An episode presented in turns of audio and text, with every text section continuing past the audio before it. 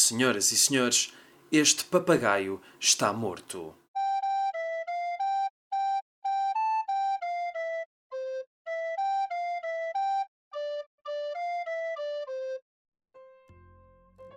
Ao longo de quase duas décadas, o escritor e argumentista Rui Cardoso Martins assinou uma crónica de tribunal no Jornal Público e muitas dessas crónicas foram reunidas em livro, em Levante-se o Réu e Levante-se o Réu outra vez, ambos editados pela Tinta da China. E do primeiro volume eu decidi ir logo para o primeiro. Portanto, isto é uma descrição de um caso de tribunal que o Rui Cardoso Martins assistiu e fez a dita crónica. Chama-se Não Aconselhável a Menores de dois anos. Aquilo ali é mesmo a bairro, explicou uma vizinha no fim. Confirmo que é muito a bairro. Se preferir saltar esta página, vai agora a tempo. Daqui a instantes já nada posso fazer. No banco dos réus estava um friso familiar. A avó, as duas filhas gêmeas, a neta adulta e o neto de dois anos e meio.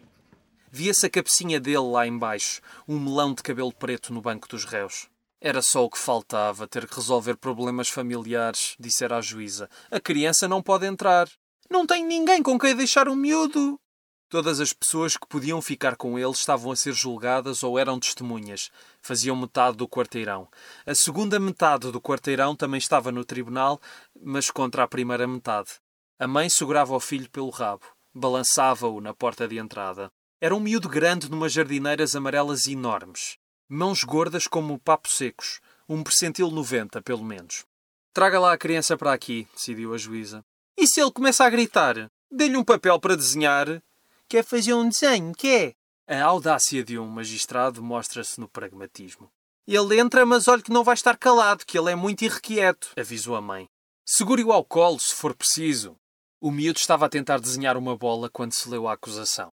A vizinha Elsa diz que as acusadas lhe chamaram puta, que andava a atacar no casto de Sodré e a fazer cabritos, e que a filha pequena dela afinal é de um chinês e que lhe tentaram atirar com uma pedra, tendo ela a filha ao colo e que no final lhe partiram os vidros da casa.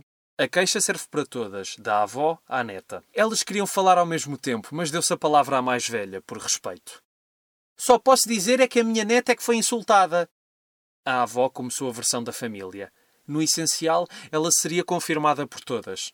A Elsa ia com a bebê ao colo e chegou à esquina onde estava a sua própria mãe e outra vizinha.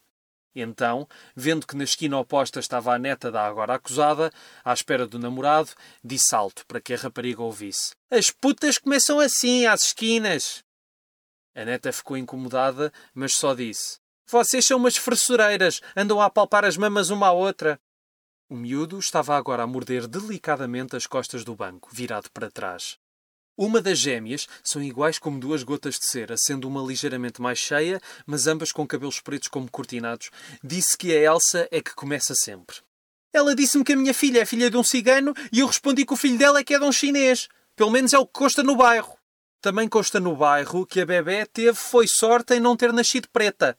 Isto é o que as pessoas dizem, acrescentou a avó. Há muitos perigos à nascença na velha Lisboa, mas o povo está vigilante.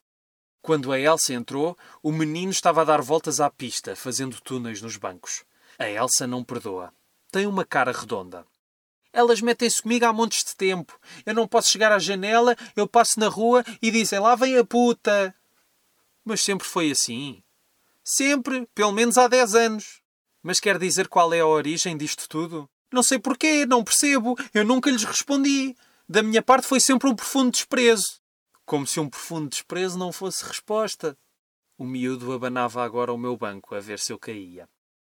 Foi tudo um equívoco, percebeu-se. Elsa dissera: é assim que elas começam, para brincar com a sua mãe e principalmente com a sua vizinha, que lhe pusera a mão no peito. Isto é, é assim que elas começam as fufas e não as putas. Houve confusão. Confusão, aliás, dupla, porque só depois viu que a outra estava na esquina a gritar-lhe que ela é que andava a atacar no cais do Sodré. A mãe da Elsa lembra-se de ver a mãe das gêmeas a saltar como uma macaca e a cantar puta comprida, puta comprida, à vez e com ritmo. Até disse que a minha filha era vaca e fazia broche.